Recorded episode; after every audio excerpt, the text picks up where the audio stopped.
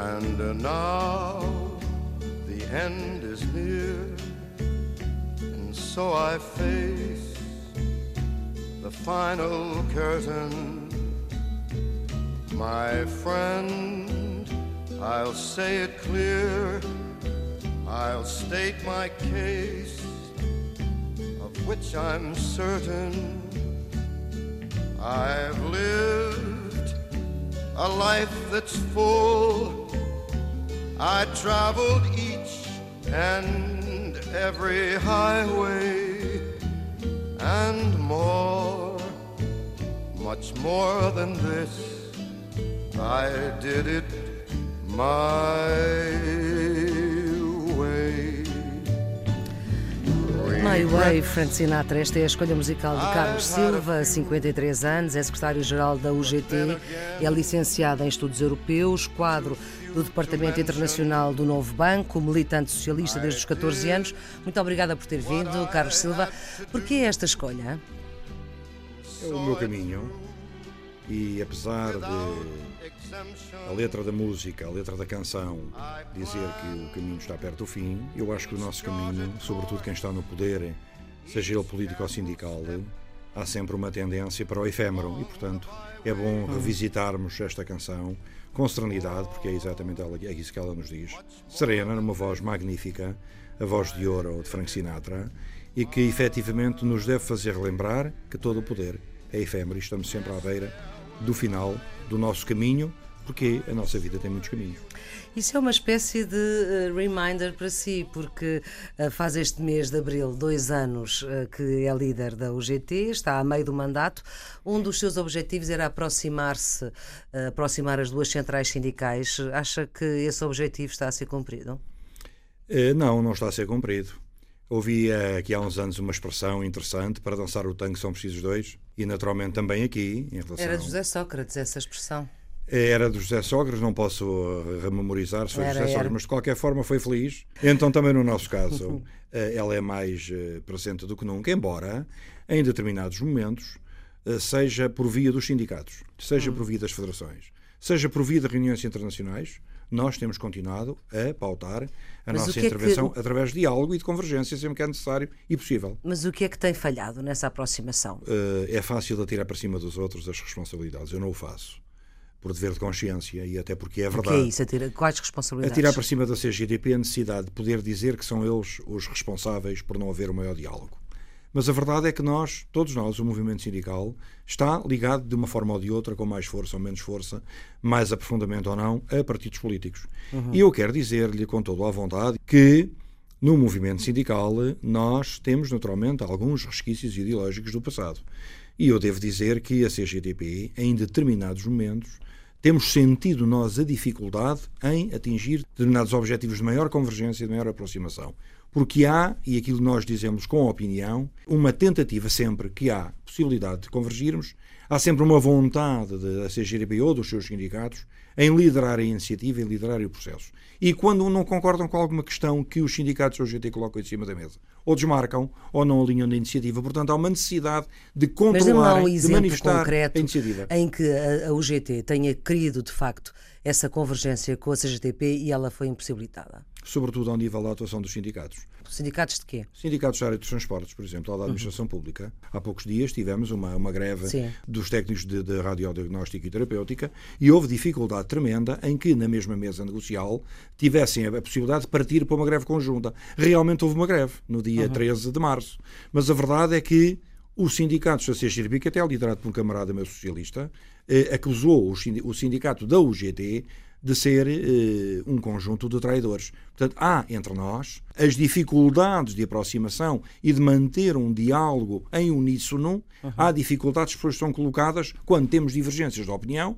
Nós preferimos a, a concertação e o diálogo. Preferimos sentarmos à mesa com o governo e tentarmos trazer, por pouco que seja, alguma coisa a favor sempre dos trabalhadores. Naturalmente, há quem prefira uma mão cheia de nada. E quando não se conseguem determinados objetivos, por via da conciliação, naturalmente é fácil o protesto, é fácil o arremesso. Agora... E essas acusações são graves e causam, naturalmente, distúrbios entre nós e um afastamento que devia ser exatamente o contrário. Isso aconteceu há poucos dias. Estamos a verificar a mesma situação em alguns setores da área dos transportes, com um dos meus executivos, que é o secretário-geral do Sindicato dos Transportes, com algumas dificuldades em se articular com os sindicatos da CGTB, por exemplo, para a greve prevista para a Carris e para o Metropolitano. Mas, por exemplo, agora houve greve dos, dos transportes uh, na CP nesta altura da Páscoa. Aí como é que correu? Devo dizer que, em, boa verdade, a UGT, enquanto central sindical, não foi suscitada pelos seus sindicatos da área ferroviária para intervir e, portanto, nós não metemos prego nem estopa, como se costuma dizer. Se a questão nos fosse colocada, com certeza que a posição da central é sempre de apoiar as reivindicações e as formas de luta que os sindicatos entenderem que são as melhores para chegar aos seus objetivos. E, portanto, limitámo-nos a constatar, à semelhança da, grande, da opinião pública e da generalidade dos trabalhadores, de que estas greves decretadas para o setor ferroviário acabaram por ter um êxito que ficou muito acima dos 90%. O que é certo é que se esses eh, sindicatos da UGT não fizeram isso e a greve teve uma adesão de 90%, significa também que a UGT eh, nesse setor não está muito forte. Nós temos vários sindicatos no setor ferroviário. Os uhum. sindicatos têm a total liberdade que, naturalmente, devem a si próprios. Sim. São sindicatos que defendem as organizações e as organizações defendem os trabalhadores. E a UGT só entra nestes panoramas da guerra sindical, da luta sindical, quando, nos casos das greves setoriais, é suscitada a intervenção da central. Neste caso não foi suscitada e, portanto, se me vierem perguntar a UGT apoiou ou apoia, com certeza que apoiamos a luta dos trabalhadores em queda pelos sindicatos. E, portanto, não temos que intervir numa área onde, uhum. onde não somos convidados. Portanto, se a Central fosse convidada ou suscitada a sua intervenção, com certeza que o faríamos, como acontece em, muitos, em muitas outras matérias e em outros setores. Esse objetivo que Carlos Silva tinha quando uh, abraçou a direção da UGT, nem a Troika conseguiu juntar estas duas centrais sindicais e também não vai conseguir agora que já não há a Troika no próximo 1 de maio, porque a UGT vai descentralizar o seu 1 de maio, vai para o Porto. É verdade. A Troika aproximou eh, o discurso e a luta das duas centrais e dos seus sindicatos. Pode não ter aparecido aos olhos da opinião pública o GT de braçar com a CGTP e vice-versa. Pode não ter acontecido. Mas então aconteceu. E não aconteceu. Eh, mas aconteceu com alguns sindicatos nossos. Eu relembro, no mês passado, houve uma greve dos trabalhadores da administração pública e, portanto, houve convergência, houve posições discutidas e articuladas entre a FESAP e a Frente Comum. Isso tem acontecido noutras áreas, como o setor da educação. E, portanto, a UGT, só ao nível global e geral, é que se manifesta, se for necessário, se for a questão suscitada pelos seus sindicatos. Isso não significa que não haja convergência. A convergência e a unidade na ação é vista e sentida exatamente através dos sindicatos. Mas há poucos dias estive em Madrid, hum. no sentido de discutir uma estratégia conjunta para a Confederação Europeia de Sindicatos para que nós nos sintamos mais respaldados e melhor respaldados daquilo que é um discurso europeu, que é a defesa da intervenção sindical nos países do Sul e que hoje em dia é muito centralizado, como tudo é centralizado em, em, em Bruxelas. E, portanto, eu estive com o secretário-geral da CGTP numa reunião com os outros dois secretários-gerais espanhóis e temos posições comuns no sentido de defendermos uma, uma SES mais ativa, mais interventiva, com mais capacidade de diálogo uhum. e no sentido até de trazer aos olhos da opinião pública um certo divisionismo que também se instalou no movimento sindical entre o Norte e o Sul Europeu. Os, os, do Sul são os pobres, são aqueles que têm mais dificuldades, uhum. são os que têm necessidade de programas de ajustamento económico e os do Norte são os que vivem bem, têm um bom estado social e, portanto, os, os, do, os do Sul que resolvam a questão. Ora, nós não podemos factuar damos bem, não, não só em termos melhor fora de fronteiras. Estive a conversar com o secretário-geral da CGRP, não é, novidade, não é novidade para Sim, ninguém que claro. esteve em Madrid, e portanto até trocámos impressões e chegámos à conclusão que era necessário eh, pontualmente trocarmos impressões pessoais uhum. entre os dois líderes e ficámos de combinar brevemente também essa conversa, no sentido de vermos até que ponto. Ao é fim que... de dois anos, é a primeira vez que já, fica já, combinado. Já, já falámos mais vezes, mas isso não vem, não, vem, não vem na comunicação social e nós normalmente não exteriorizamos as nossas conversas. Sim, mas agora está a exteriorizar. Portanto, ao fim de dois anos está a exteriorizar, exteriorizar vai falar mais com o Arménio Carlos. Teve muito a ver com, a, com a intervenção da Confederação Europeia de Sindicatos e com aquilo que nós sentimos em termos internacionais, porque muitas das nossas decisões tomadas uhum. em Portugal são pressionadas por entidades internacionais. Uhum. O Carlos Silva disse numa entrevista recente ao Sol que a UGT uh, eh, cresceu nestes dois anos, desde que é líder, em números absolutos e, sobretudo, uh, no operariado. Uh, hoje, no movimento sindical, a UGT, em termos de percentagem, representa quanto? Nós, neste momento, em termos nacionais, existem cerca de entre 18% a 20% de trabalhadores sindicalizados. Nós, nos nossos sindicatos, na totalidade, representamos cerca de 450 mil trabalhadores. Isso, em termos de percentagem, é quanto? Em termos daquilo que são 5 milhões e 400 mil trabalhadores, não chega a 10%. Hum.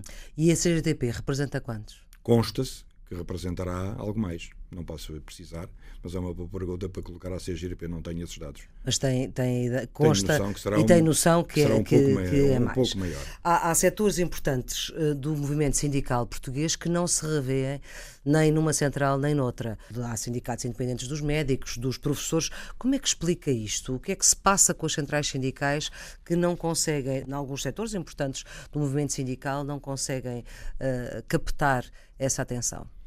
Ainda há um sentimento muito generalizado na sociedade portuguesa, 41 anos após o 25 de Abril, de sindicatos muito corporativistas em relação às suas uhum. intervenções. Sobretudo eh, rodeados de uma determinada elite. Eh, não significa que todos os sindicatos independentes sejam elitistas, mas eu devo dizer-lhe que, desde que sou secretário-geral, Houve um sindicato que saiu há poucos dias Exatamente. e houve outros sindicatos que, que aderiram à central. Uhum. O Sindicato dos Registros e Notariado, o Sindicato dos Funcionários eh, Judiciais, aliás, o Sindicato dos Oficiais de Justiça. Há dois sindicatos uhum. parecidos. Um que é observador na, na portanto, às vezes trocamos os nomes, e agora o outro que aderiu eh, à nossa central, e, portanto, estamos em vias de, inclusivamente, receber eh, a filiação de mais duas organizações sindicais, mas quando estiverem uhum. confirmadas, nós diluímos. Significa uhum. que também temos crescido, inclusivamente, na nossa atuação quando percorro o país e vou, por exemplo, visitar empresas, falar com trabalhadores, no sentido depois os sindicatos daqueles setores fazerem visitas posteriores, aproveitando, digamos, a dimensão da visibilidade pública até na comunicação social que passa uhum. com esta ligação entre a UGT num espaço de diálogo e de concertação que consegue falar com os empresários. Somos tantas vezes acusados de andar de mão dada com o patronato, já que somos acusados e temos a fama, tínhamos também algum proveito, e esse proveito que seja para os trabalhadores, ou seja, estimular os acordos de empresa, estimular a negociação coletiva. Sim. Todos os nossos sindicatos setoriais lidam diretamente com as respectivas administrações das empresas dentro daquele setor, uhum. sejam grandes ou pequenas. Agora, temos muita dificuldade, por exemplo, em determinados setores, eh, em penetrar. Que setores? Todos os setores de, de, de, micro e pequenas empresas. Como é que nós sindicalizamos trabalhadores com empresas que têm 5, 6, 7, 8, 10 trabalhadores? Como é que lá entramos? Quando existe ainda um, um género de uma reverência, ou um tom reverencial dos trabalhadores em relação às entidades patronais. No momento em que há tanto desemprego, em que há dificuldades de empregabilidade, as pessoas ainda veem ser sindicalizado como um estigma, como uma dificuldade. E realmente os sindicatos. E é? É um estigma para muitos trabalhadores. Têm medo de sindicalizar. Há muitos, há muitos trabalhadores que, quando vamos visitar as empresas, dizem o sindicalismo, mas não quero que a minha cota apareça descontada no recibo de vencimento. E, portanto, fazem um desconto automático dentro do sindicato para ser enviado ao banco, para ser, ou então vão pagar diretamente a sua cota. Temos milhares de casos destes, e não apenas no GT, certamente. Uhum. Portanto, há um estigma ainda em Um Portugal, trabalhador sindicalizado sim. é mais facilmente despedível? Não sei se esta palavra existe. Uh, a minha opinião é que não. O seu trabalhador sindicalizado é uhum. é aquele que, apesar das dificuldades. Sim, mas do ponto de vista do patrão, é um trabalhador que interessa mais afastar do que. Do sobretudo que se for. Não é por ser sindicalizado, é pelo facto de aquele que for sindicalizado tiver noção dos seus direitos e também dos seus deveres uhum. e poder ser a voz daqueles que às vezes se calam. E há sempre o trabalhador que, sendo sindicalizado, arrisca-se a ser delegado sindical, sobretudo em pequenas empresas, naturalmente pode sofrer. Isso põe em risco o seu essas, emprego. E põe em risco o seu emprego, mas e por isso estamos num tempo em que é necessário ser corajoso, ter coragem para uhum. assumir determinados riscos. E hoje, ser dirigente sindical não apenas em Portugal, mas um pouco por todo o mundo, acaba por ser uma missão de risco. Uhum. Carlos Silva falava há pouco do, do sindicato, que estamos a falar do sindicato de pessoal de voo, que representa 90% desse pessoal, portanto é um sindicato uh, com uma forte implantação nesse setor e que uh, saiu, no fundo, ao que parece, e através de um, de um referendo muito participado, fizeram aquela greve na altura do Natal e do Ano Novo, não fizeram parte do, dos sindicatos que fizeram acordo com o governo e sentiram que a UGT não, não lhes deu cobertura suficiente? Nós apoiámos a greve que o sindicato fez, como já tínhamos apoiado a greve de outubro, como apoiamos as greves. De todas Carlos Silva já disse que eles fizeram uma birra, foi por vaidade e por elitismo Aliás, que eh, saíram. a senhora Presidente, que eu não conheço pessoalmente e também certamente uhum. só me conhece a mim da televisão ou, ou, da comunicação social, ou das rádios ou dos jornais, uhum. nunca teve a hombridade de se dirigir diretamente ao Secretário-Geral e, e, aceitar um convite que eu lhe enderecei para fazermos uma reunião. Não respondeu. Uhum. Em segundo lugar, devo dizer que ontem mesmo recebemos uma informação informal uhum. uh, de um dirigente da TAP dando-nos nota dos resultados do referendo. E uma coisa é representar 90%, 90 dos trabalhadores daquele setor, outra coisa é nesse referendo terem participado cerca de 550 de 550 associados. Desses 550 que participaram, há 64 ou 65 que votaram a favor da manutenção. Os cerca de 400 e muitos decidiram pelo abandono. Mas tais 84%. Sim. 84% dos votantes e não claro, dos, dos, dos sindicalizados. Mas há importante aqui uma coisa: é que. Não se pode contar com os abstencionistas. É, é verdade, mas há uma, hum. coisa que é, é uma coisa que eu lhe devo dizer. Ela disse que havia um mal-estar latente na central. Eu nunca senti esse mal-estar, nem nunca ninguém me o transmitiu. Devo dizer que o presidente do SNTVAC se demitiu em protesto contra a desautorização de que foi vítima uhum. no seio da sua direção. Sim, já tinha perdido um presidente. Este... Exato, e agora perdeu outro. Portanto, o que eu quero dizer é que os argumentos que foram encontrados foram espúrios, não são corretos e põem em causa, inclusivamente, até a legitimidade com que a direção se apresentou aos seus associados, invocando um conjunto de inverdades. E, portanto, haver mal-estar na central não havia. Nunca faltámos à solidariedade ao SNPVAC, nem a qualquer sindicato. Nunca esteve em causa nenhum processo de intenções obscuras da UGT, mas há uma coisa que é preciso dizer. Nós tínhamos e temos quatro sindicatos filiados na TAP, uhum. nesse, nessa, nessa, empresa, e houve três que, que, que integraram a plataforma sindical e o SNPVAC, sendo também da UGT, não uhum. integrou.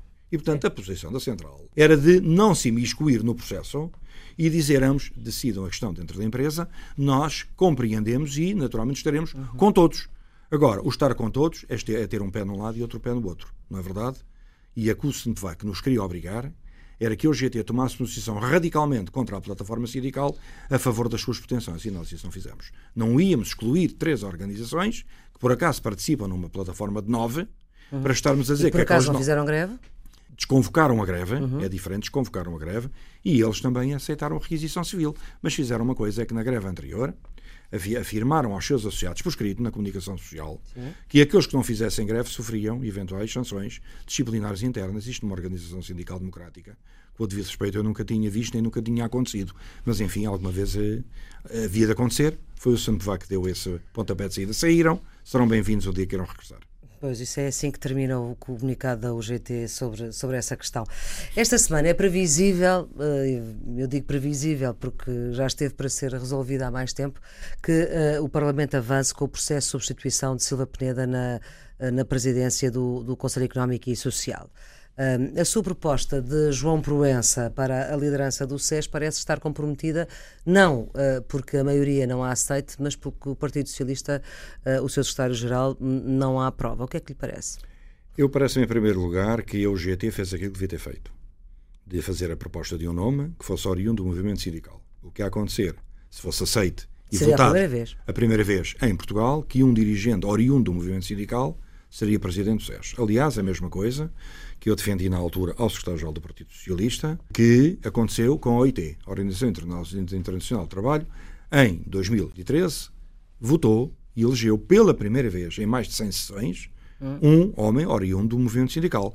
Guy Ryder, galês, uhum. ex-presidente da Confederação Sindical Internacional, onde o GT é filiado. Uhum. Portanto, para nós, isso seria de bom tom. Por outro lado, o João Proença foi secretário-geral da Central durante 17 anos. Uhum o mínimo que a Central podia fazer numa, numa situação destas era perguntar ao João Proença se estaria disponível para essa indicação por parte da UGT. É a sua Central, foi aqui que deu muito da sua vida, eh, independentemente das vozes dissonantes, em democracia nós temos que ouvir eh, as vozes que não, não, concordam connosco, portanto isso é que é democracia, é a liberdade de expressão. E nós fizemos a proposta de João Proença que achamos que, de acordo com a sua experiência e longevidade na concertação social, poderia ser um bom candidato. Não tenho reações internas do Partido Socialista, a não ser algo que veio num jornal ontem mesmo publicado, uhum, de que o secretário-geral, que o secretário-geral do Partido Socialista teria rejeitado em definitivo o nome de João Proença. Não me parece que assim seja. E a informação que tenho não é nesse sentido. O que eu tenho de informação é que, em virtude de orgânica do Conselho Económico e Social eh, estar um pouco comprometida, porque é a primeira vez que existe a vacatura do uhum, lugar, não está uma previsão de como é que agora se faz a indicação ou a indigitação do, do, candidato, a não ser com termina os quatro anos da legislatura. Portanto, aquilo que eu me parece que existe é uma disponibilidade do Partido Socialista para que até ao final do corrente mandato do, da, da, atual legislatura haja uma substituição Uh, provisória. Portanto, provisória, temporária, até às novas eleições. E que depois do ato eleitoral das legislativas, governe quem governarem, que haja a possibilidade, não apenas o Presidente do SES, mas também outros titulares de outros cargos que têm que ser aprovados em Assembleia da República possam, digamos, ser incluídos numa discussão dentro do Parlamento para que possam merecer, naturalmente. E o Carlos Silva concorda com essa, com essa uh, presidência, digamos assim, uh, provisória até ao final do mandato de Silva Peneda? Eu concordo que a, que a presidência do Conselho Económico e Social não pode, não pode ficar vazia. Aliás, devo dizer que é através da, da, presença do Presidente e da sua assinatura que se determinam os serviços mínimos dos, dos tribunais arbitrais, uhum. que têm presidência no SES. Se isso não acontecer, não temos tribunais arbitrais para decretar os serviços mínimos quando existem greves e, portanto, Sim. pode ser um fartar de greves adiante. Não estou a ver uhum. que isso aconteça. Mas é, é, fundamental que haja, até porque é um árbitro, é alguém que está um pouco acima dos partidos, portanto, embora seja aí... aprovado na Assembleia. Agora, acho que é importante não vejo inconveniente que o nome que venha a ser encontrado e que deve ser um dos atuais vice-presidentes possa naturalmente ser suscitado pelos vários partidos para manter esta legislatura até ao final. E depois vai insistir e tem indicações uh, do seu partido, que é também o Partido Socialista, de que não há uh, incómodos, digamos assim, em relação ao nome de João Proença para este lugar. Eu não disse que não há incómodos. Aquilo que eu disse não, é mas estou-lhe a perguntar. Não sei, isso é uma decisão, naturalmente, do Partido Socialista, uhum. é uma decisão, uma decisão do seu secretário-geral. Eu percebo claramente que esta pergunta, naturalmente, tem sempre algumas questões e algumas outras consequências, uhum. nomeadamente em relação às respostas, e percebo, como calcula, que o engenheiro João Proença, para além de ser, ter sido secretário-geral do GT, eh, é militante do Partido Socialista e foi sim, o diretor de campanha sim. da campanha de António José Seguro. Acha que é isso que pesa? Eu acho que eu acho que não. Eu acho que não. Embora reconheça que, talvez não tanto a parte do secretário-geral do Partido Socialista, mas de alguns elementos que poderão ou não participar na direção, mas que certamente têm uma voz com alguma preponderância neste momento na, na, na, na direção, na liderança do Partido Socialista, possam tentar influenciar em sentido contrário. Mas isso, naturalmente, é uma decisão que eu, eh, enfim, terei que acolher, vinda não apenas do PS, mas também dos restantes partidos com Senado parlamentar. Tem que haver uma maioria qualificada para votar o futuro presidente do SES. Aguardaremos até lá e, se for caso disso, insistiremos naturalmente hum. no nome de João Provença, que continua a merecer da tendência socialista e da tendência social-democrata dentro da UGT. E da maioria. E da maioria que governa o país também. Bem, isso é uma questão. Pare... Pelo menos pois, eu não sei, é não, tenho, não, não aferi essa hum, possibilidade. Hum. Não aferi. Uh, mas deixe-me dizer-lhe, uh, o senhor também apoiou uh, António José Seguro na disputa interna do Partido Socialista. Acha que essa questão não tem dificultado em nada a sua relação com o Partido Socialista, este novo Partido Socialista, novo, enfim, Partido Socialista liderado por António Costa? Eu sou militante do Partido Socialista há 35 anos. Hum. Quase há tanto tempo quanto o próprio António Costa. Somos da mesma, mesma idade, idade faz anos em julho, eu faço anos em novembro e o António José Seguro faz a seguir em março. Portanto, somos todos a mesma geração. Conheci o António Costa na FAUL de Lisboa em 1986, 87. Conhecem-se bastante bem. Conhecemos bastante bem, somos da mesma idade. Trabalhei com ele quando foi presidente da FAUL uhum. nos anos 80, final dos anos 80, aliás, Sim. princípio de 90, 90, 92. Temos uma relação cordial. Uh, conversamos aquilo que é necessário conversar.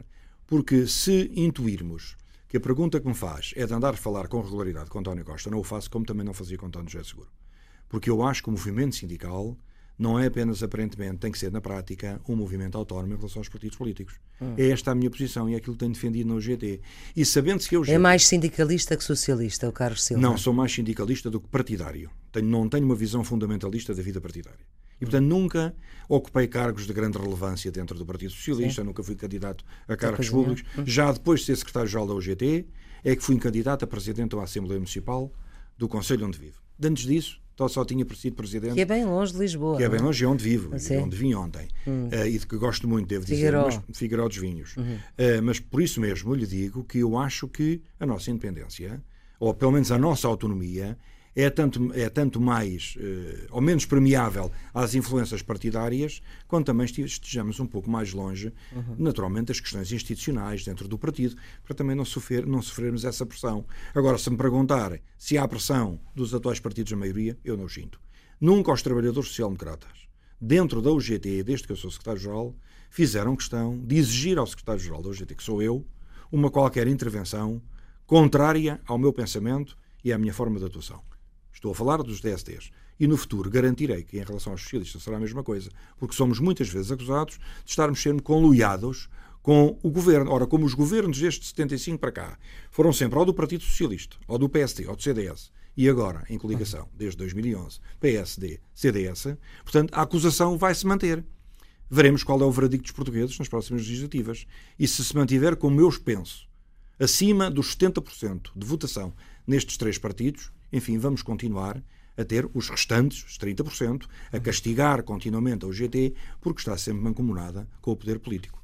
Disse que eh, não sentia pressões eh, do poder atual, mas também não sente pressões do seu partido. Não sinto pressões do meu partido, nem nunca o secretário-geral atual, nem o anterior, alguma vez me colocaram qualquer preocupação ou qualquer posição que eu, enquanto secretário-geral da UGT, mas como socialista, devesse defender. E eu quero garantir isto sob palavra de honra. Nem o António José Seguro, nem o António Costa fizeram essa pressão sobre o secretário-geral da UGT. Eu devo dizer-lhe que, em relação a essa matéria, como não sou candidato a nada, estou perfeitamente à vontade. Não sou candidato a lugar nenhum, não sou candidato a deputado, não tenho quaisquer cargos de relevância político-partidária, sou apenas secretário-geral da UGT com a responsabilidade que tenho no movimento sindical. Quem quer acredita, quem não quer não acredita. Mas aqueles que me conhecem sabem que as minhas palavras têm o impacto que devem ter. Na semana passada, na, na, na semana entre o dia 25 de abril e 1 de maio, a UGT já disse, e o seu secretário-geral, Carlos Silva, já disse, que vai enviar aos partidos do arco uh, da governação, portanto, esses três, PS, PSD e CDS, um guia para a próxima legislatura que inclui legislação laboral, Serviço Nacional de Saúde, escola pública, privatizações, sustentabilidade da segurança social e reforma da administração pública. Já disse uh, que quer a reposição dos feriados e do pagamento das horas extraordinárias sem, sem os cortes. António Costa já disse que repunha os feriados. Quanto às horas extraordinárias, não creio que ainda tenha, uh, que ainda tenha definido a, a posição. Mas o que é que é este guia? O que é que quer exatamente de cada um destes setores. Isto para não ser um programa do governo. Claro só, que não só, é um programa do Claro governo. que não é, mas só falta a reforma do sistema político, a segurança, a segurança interna e a política externa. Enfim, já falta pouco aqui para um programa de governo. Pelo menos é um princípio. Bem, a UGT não se pode demitir das suas responsabilidades de ser um parceiro social que sempre esteve disponível para o compromisso. E o compromisso são os vários acordos de concertação social que UGT sempre subscreveu ao longo destas últimas décadas com os vários governos que passaram. Eh, no nosso país. E vai continuar, naturalmente, a subscrever desde que eles venham eh, na sequência e ao interesse dos trabalhadores. Nestas matérias temos ouvido muita coisa, muita matéria avulsa, que queremos que o, que o, que o Partido Socialista se apresente as suas propostas, ah. o que é que será, será o seu programa de governo, que nós ainda não conhecemos, e o facto de eu ser socialista também não o conheço, mas certamente ah. o conheceremos, acho que no início de junho, Sim. como garantiu o secretário-geral do PS. Mas também, também acha tem... que ele está a apresentar tarde? Não, não acho que seja apresentado tarde. Ele é que tem que saber qual é a sua, uhum. a sua data, qual, qual é o seu timing. Eu acho que o timing correto é evitar ser cozido em banho-maria até às eleições. Ainda falta muito tempo. Portanto, junho, julho e agosto e setembro chega muito bem para se apresentar ao país quais são as principais propostas. E nós queremos apresentar as nossas preocupações. Que tem antes. Muita... Querem apresentar antes. antes. Que é para, uhum. eventualmente, algumas delas. Eh, não somos eh, utópicos no sentido de dizer tudo aquilo que vamos apresentar aos vários partidos. Aliás, eu não quero escolher ninguém eu disse efetivamente o arco da governabilidade, porque realmente é quem nos governa há 40 anos. Mas, ah, mas iremos apresentar vai... ao Bloco de Esquerda e ao Partido Comunista. Ah. Apresentaremos a todos. Portanto, há uma retificação dessa sua posição. É, não, não há uma retificação, hum. talvez só tenha falado nos partidos do arco, do arco da governabilidade, falou, falou. mas a, a, nossa intenção é de apresentar a, a todos, todos, sabendo o que é que o PCP e o Bloco de Esquerda pensam da UGT e do seu secretário-geral. Aliás, lembro-me que uma das responsáveis, muito conhecida por causa do caso Novo Banco, escreveu um artigo em que o título era O Dia em Carlos Silva. Sim, o dia em Carlos Silva ofendeu o país. E eu isso não me esqueço. Portanto, uhum. na política não vale tudo. E eu, portanto, lido com quem quiser lidar comigo, quem não quiser lidar, fica de parte. Enfim, isto faz parte do jogo democrático. Muito e com o PCP, naturalmente, faremos o mesmo. Agora, iremos apresentar algumas matérias. Aliás, no, no este dia 9, temos uma, uma conferência em Coimbra sobre Sim. a sustentabilidade da segurança social. E, portanto, é com base também nas intervenções e naquilo que são as propostas e a, e a, e a análise que vários partidos políticos, vários dirigentes partidários vão colocar nesta nossa conferência, suscitada a debate e sujeita a debate interno da UGT e dos seus uhum. sindicatos, que também faremos verter para o documento as nossas preocupações em relação ao futuro. Nós já dissemos não queremos, queríamos o alívio da carga fiscal, nós uhum. queremos combater o desemprego. Mas o alívio da carga fiscal para quem? Olha, nomeadamente no IVA da restauração, que é uma, é uma velha luta nossa. Isso é uma promessa em, do Partido Socialista, portanto... É, é, uma questão que nós colocamos. Uhum. É uma questão que colocamos também em relação à sede IRS, a necessidade de rever os escalões. Sim. A desgraça da, da, da, da, classe média nos últimos anos foi muito por aí, é uma questão de justiça social. Mas rever os escalões no sentido de. No sentido de se incluir mais um ou dois escalões para permitir que, que nomeadamente, a classe média, que é realmente uma das grandes financiadoras da nossa segurança social, possa respirar um pouco de alívio. E, nesse sentido, tem que haver mais escalões como havia no passado. O facto de se reduzir o número de escalões significa que uma grande parte das famílias portuguesas passou a pagar uma fortuna, temos uma carga fiscal que é uma coisa tremendamente injusta. Acho que era importante rever a questão do IRC, nomeadamente para as empresas se desafogarem e poder investir. Há muito medo em Portugal para as empresas investirem. Não há confiança na economia. E, portanto, venha ao governo. Ainda não há, mesmo com os indicadores não, económicos não a dizer que não, são os melhores de. Ainda sempre. hoje estive com um banqueiro a trocar impressões e, portanto, ele dizia-me há dinheiro na banca para poder financiar a uhum. economia portuguesa e as empresas não querem recorrer porque têm medo de investir. Não há confiança. Falta esta palavra. Portanto, sem crescimento económico não vai haver emprego. Portanto, tem que haver medidas claramente ativas de emprego que levem a que as empresas investam. Portanto, quer desagravamento fiscal em relação às privatizações. O que é eu, que, eu acho que as privatizações neste momento. Era, era mas estão a acontecer neste momento. Estão a acontecer, mas nós temos batido contra uhum. a privatização da TAP e o governo insistiu. Uhum. Estamos a assistir à privatização dos transportes urbanos de Lisboa e Porto e o governo vai insistir. Eu acho sinceramente que seria de bom tom o governo, em relação a estas privatizações e a seis meses de eleições, ou assim, qualquer que falta, poder suspender esta, a questão das privatizações. Porque quando se fala, às vezes já tenho ouvido dirigentes do PST falar em relação a esta matéria, é preciso um grande entendimento com os hum. principais partidos, com o Partido Socialista para um diálogo futuro. Como é que se pode espevitar um diálogo futuro ou potenciar este diálogo quando em determinadas matérias não há diálogo nenhum da parte de quem nos governa? Eu acho que deveria haver uma atenuação desta rispidez, desta rigidez, que leva os portugueses a não acreditar na política. E por isso, uhum. este divórcio dos partidos políticos, o divórcio dos sindicatos, e os sindicatos uhum. aqui servem como ónus e bote expiatório para levarem a pancada que às vezes os partidos deviam levar. Porque nós somos acusados de andar de mão dada com os políticos, uhum. quando isso não é absolutamente verdade. Na reforma da administração pública, pode adiantar alguma dessas uh, ideias que vai colocar neste guia? Não há, até agora não houve reforma Exatamente, mas quais pública. são as vossas? As nossas preocupações são, acima de tudo, o respeito pela proximidade dos serviços públicos eficazes e eficientes aos serviços cidadãos. Não Sim, podemos continuar é uma... a assistir. Não, não podemos... há ninguém que não esteja de acordo pois com então, isso. Então imprimam uma nova, uma nova eficiência na administração pública, não encerrem os serviços públicos de proximidade, não encerrem centros de saúde, não encerrem tribunais, repartições Tudo isso vai estar neste Tudo guia... isso vai estar neste nosso guião e cada ministério, tal e qual como estava no programa do PST, que foi apresentado aos portugueses em 2011, está lá escrito se houver a necessidade e a curiosidade de rever, uhum. em que cada Ministério e cada Ministro seja responsável pela tutela do seu Ministério e ver quantos funcionários públicos existem dentro daquele Ministério, o que é que está mais e o que é que está menos. Esse levantamento não foi feito. E, portanto, assistimos aqui à necessidade de o Governo ou do Estado reduzir as gorduras do Estado, reduzir os custos do Estado e não assistimos a nada disto. Uhum. Portanto, nós não queremos ver que o próximo Governo se sirva outra vez dos impostos para resolver um problema de déficit orçamental. Carlos Silva defende uma mulher para a presidência da República, defende o nome de Maria de Belém. Eu, em primeiro lugar, defendi e defendo António Guterres. Sim. Essa, para uh, mim, claro. é, é, a decisão inquestionável. Mas se António Guterres não avançar, eu disse e repito que Maria de Belém, Roseira, se o desejasse fazer, porque as candidaturas. Ela não ser, se incluiu nem se excluiu. Não se incluiu nem se excluiu. Disse que depois das legislativas decidiria. Sim. E eu acho que neste momento há uma certa vontade, quase uma esclerose nacional, para lançar candidatos. Não sei se é para queimar, se é para ficar Acha que é o caso de Sampaio da Nova? Eu acho que Sampaio da Nova tem, na minha opinião, uma virtude, que é contrária. Eu aqui contradigo, é a minha opinião. O meu, o meu camarada Sérgio Sousa Pinto, quando vê no, no seu desligamento eh, do, do professor Sampaio da Nova aos partidos políticos, Sim. eu acho que isso pode ser uma vantagem. Uma vantagem que os portugueses se revejam em alguém que, vindo da área académica, sendo uma pessoa impoluta do ponto de vista da partidocracia, não rejeita que os, os partidos políticos para lançar uma candidatura no sentido de serenar os ânimos e dar alguma credibilidade um candidato, e estabilidade ao país. Seria um candidato que Carlos Silva poderia apoiar? Eu apoiarei o candidato, eu sou socialista há 35 anos, apoiarei o candidato que o Partido Socialista apoiar. Concordo ou não concordo? Mas acho que Sampaio da Nova é uma boa solução. Portanto, aqui concorda.